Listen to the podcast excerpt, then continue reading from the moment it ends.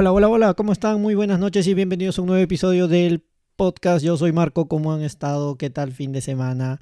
Espero que muy bien. El día de hoy vamos a hablar, eh, vamos a complementar el episodio anterior que hablamos del trabajo en equipo. En esta oportunidad vamos a hablar sobre los roles que se tiene dentro de un equipo. Como sabemos, en cada equipo de trabajo se establecen relaciones, vínculos o lazos que solo dentro de sus integrantes podrán tener la cabida. En ellos entran en juego habilidades, conocimientos e intereses.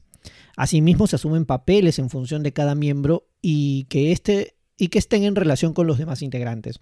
La distribución de los roles es un proceso más característico de las primeras etapas de la conformación de los grupos.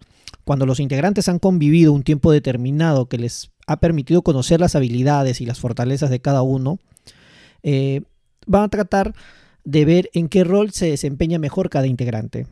Para la definición de los roles nos vamos a basar en un estudio del investigador Meredith Belbin, quien es profesor y miembro honorario de la Universidad de Oxford. su estudio data del año de 1981 y que aún sigue vigente, porque su sistema busca maximizar el potencial de las personas eh, y los equipos.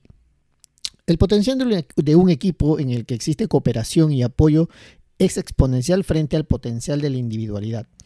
Eh, por otro lado, cada persona que conforma un equipo tiene, un, tiene conocimientos y habilidades particulares, tanto profesionales como personales, que enriquecen los resultados del trabajo en común a través de la diversidad. Eh, ¿Cuáles eran estos roles que identifica este investigador, el este Meredith Belvin? Entonces, eh, son nueve roles, pero se clasifican en tres categorías.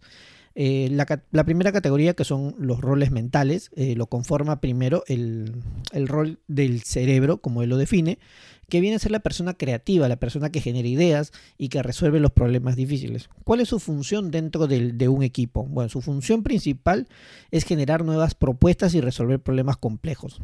Necesita en los estadios iniciales de un proyecto o cuando el proyecto está fallando. Pueden ser creadores de empresas o lanzadores de nuevos servicios o productos. Eh, el siguiente eh, rol es el especialista.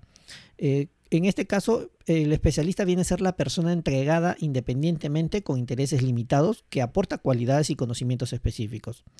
El especialista tiene puntos fuertes, como son proporcionar conocimientos o habilidades técnicas en situaciones difíciles. Y sus puntos débiles en este caso es que contribuye solo en, áreas específicas y llega a tender a o se extiende a ser tecnicismos en este caso. ¿no? El tercer rol viene a ser el rol del evaluador. Eh, son personas objetivas, eh, perspicaz y muy observador. Eh, su función dentro del equipo es que, se, que son los que se sientan cómodos analizando los problemas, evalúan ideas y sugerencias, son muy buenos analizando los pros y los contras. El resto del equipo lo percibe por lo general como, como personas secas, como personas aburridas e incluso excesivamente críticos. Eh, generalmente los monitores o evaluadores, que es uno de los roles que también forma parte de, este estudio, son clave en puestos de planificación y estratégica y obtienen buenos resultados en puestos de alto nivel donde el número relativamente pequeño de decisiones generen grandes resultados. Eh, la otra categoría viene a ser la categoría de los, de los roles de acción también son conformados por tres roles. Uno de ellos es el impulsor, que son las personas competitivas, son personas enérgicas que afrontan problemas y asumen responsabilidades extrovertidamente y son sociables.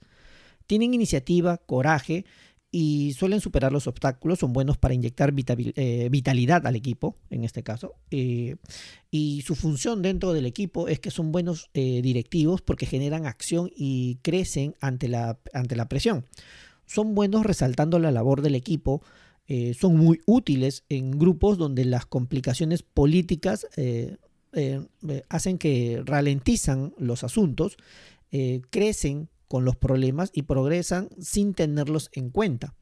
Les gusta hacer los cambios necesarios, no les importa tomar decisiones impopulares, intentan imponer algún modelo de actuación en los grupos de trabajo.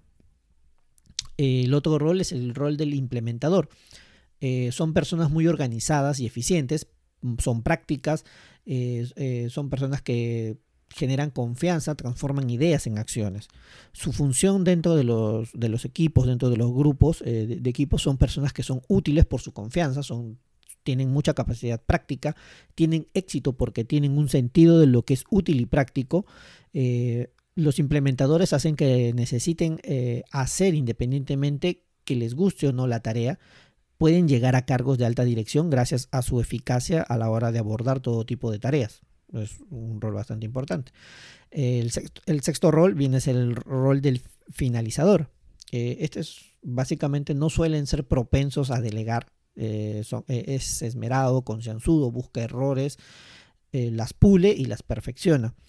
¿Qué función cumple dentro de un equipo? Bueno, son personas, son valiosos porque las tareas demandan mucha concentración y gran exactitud, aportan un sentido de urgencia al equipo, son muy buenos cumpliendo los programas en el plazo comprometido, eh, en dirección sobresalen por los altos estándares a los que aspiran y por su preocupación por la precisión y la atención al detalle.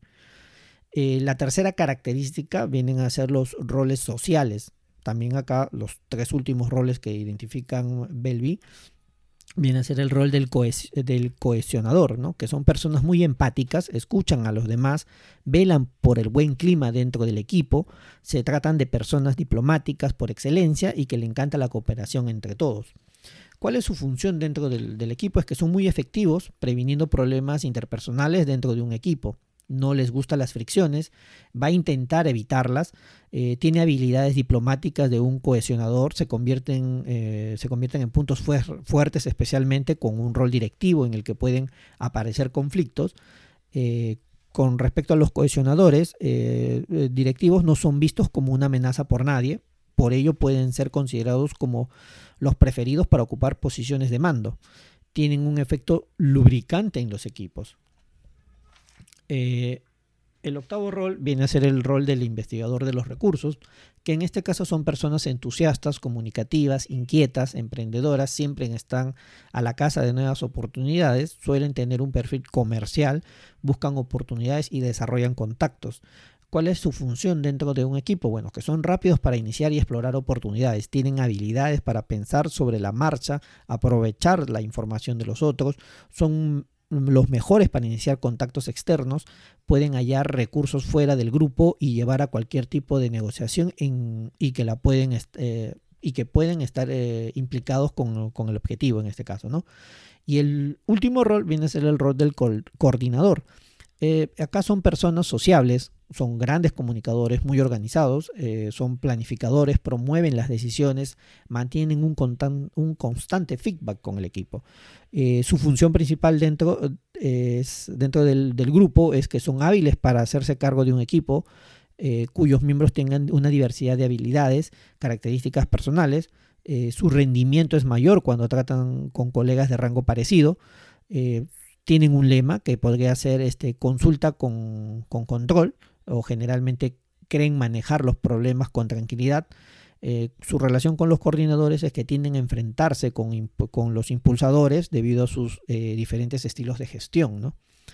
Eh, estos nueve roles es muy interesante para que cada equipo o a nivel personal, cada miembro se pueda hacer de repente un test. Existen innumerables tests en, ahora en, que uno puede googlear rápidamente para que, se, para que uno pueda identificar más o menos con, de acuerdo a sus este, a ciertas preguntas, eh, pueden identificarse con qué rol eh, uno se puede identificar más.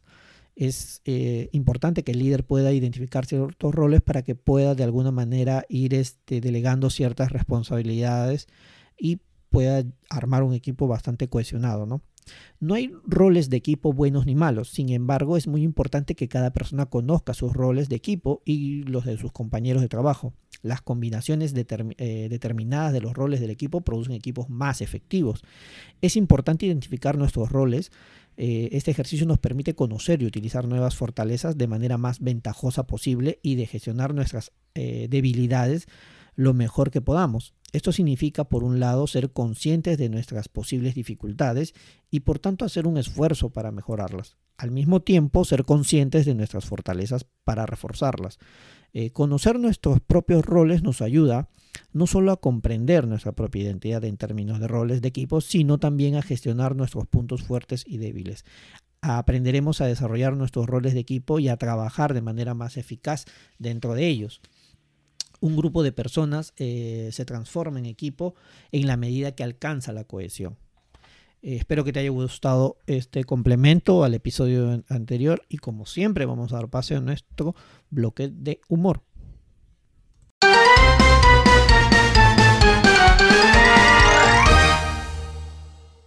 Un señor se va a ver al doctor porque este, tenía problemas con su esposa en las noches cuando dormían. El doctor le pregunta cuál era el problema, ¿no? Le dice, doctor, lo que pasa es que mi esposa piensa que yo soy un auto. ¿Cómo así? Explíqueme. Lo que pasa es que me agarra el pirulino, ella piensa, pone primera, pone segunda, pone tercera.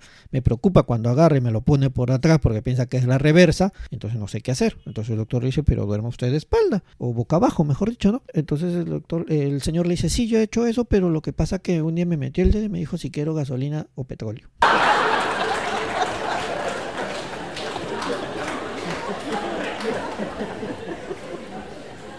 Un par de amigos de Pibrano se encuentran y uno le dice al otro, guau, compadre, ¿cómo has estado? Quería hacerte una pregunta. ¿Tú sabes qué es más rápido si el rayo o la luz? El compadre le dice, ¿cómo va a ser compadrito? Ni el rayo ni la luz. Lo que es más rápido es la diarrea. ¿Cómo va a ser la diarrea, compadre? Claro, te cuento. Un día yo una noche me levanté, tenía ganas de ir al baño, me levanté como un rayo, prendí la luz y me había cagado.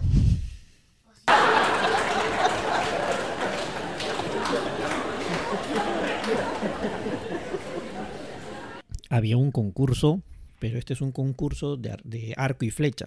Se presentan tres concursantes. El primero agarra, pues pone a su amigo, le pone una manzana en la cabeza, se va a una distancia mm, considerable agarra su arco, su flecha y pa, choca con la manzana y lo parte.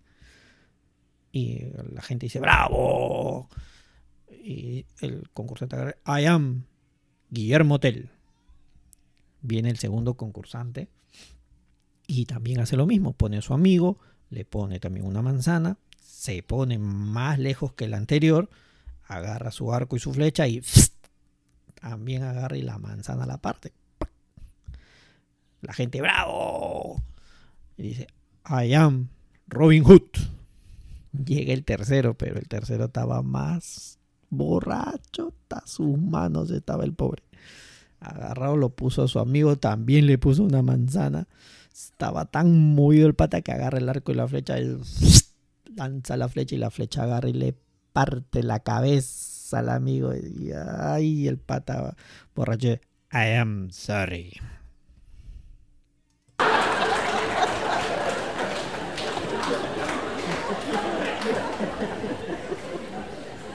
Un día en el aeropuerto de Hawái, el avión 64 viaja primera hora Luego de este viaje, el avión 64 empieza a tener turbulencias. Amigos, vamos a tener que saltar sin paracaídas. Bueno, me tiro yo primero. ¡Ay, Diosito, Diosito, que caiga en una piscina! Ahora yo. ¡Ay, Diosito, Diosito, que caiga en un pajar! Espérenme, compañeros.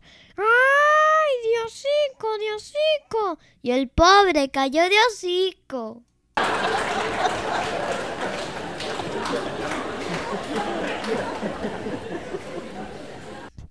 Y a pesar de todos los esfuerzos, el meteorito seguía su camino a la Tierra. Los humanos hicimos todo lo posible para que el meteorito deje de acercarse.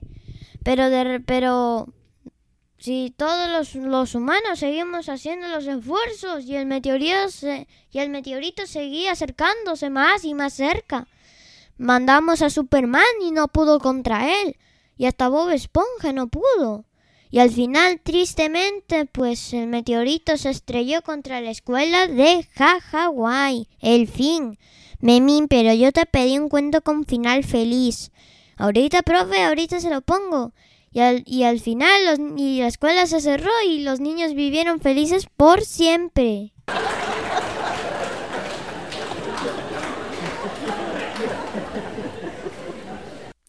Gracias por acompañarme en este nuevo episodio. Nos vemos el próximo miércoles a la misma hora. Recuerda suscribirte al canal de YouTube, yo soy Marco, al fanpage, yo soy Marco Podcast, y escucha los episodios en las plataformas de Spotify, iTunes y Google Podcast. Chau, chau, chau, chau.